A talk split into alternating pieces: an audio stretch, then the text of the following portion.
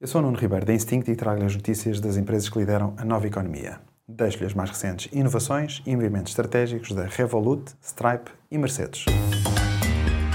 The Big Ones.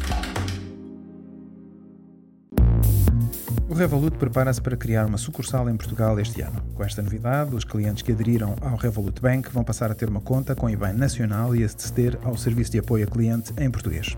Com mais de um milhão de utilizadores em Portugal, o Revolut está também em negociações com a CIBS para que os cartões da Revolut possam ser adicionados ao MBWay.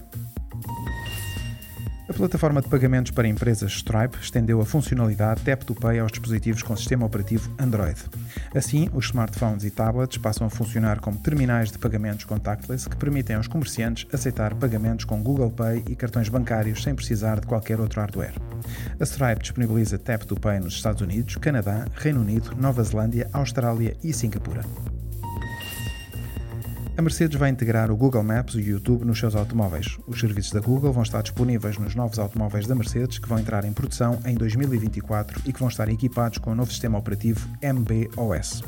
Para os carros atuais da Mercedes, vai disponibilizar uma atualização de software que dá acesso a funcionalidades como o Place Details, fornecida pela Google e que dá informações sobre estabelecimentos e pontos de interesse.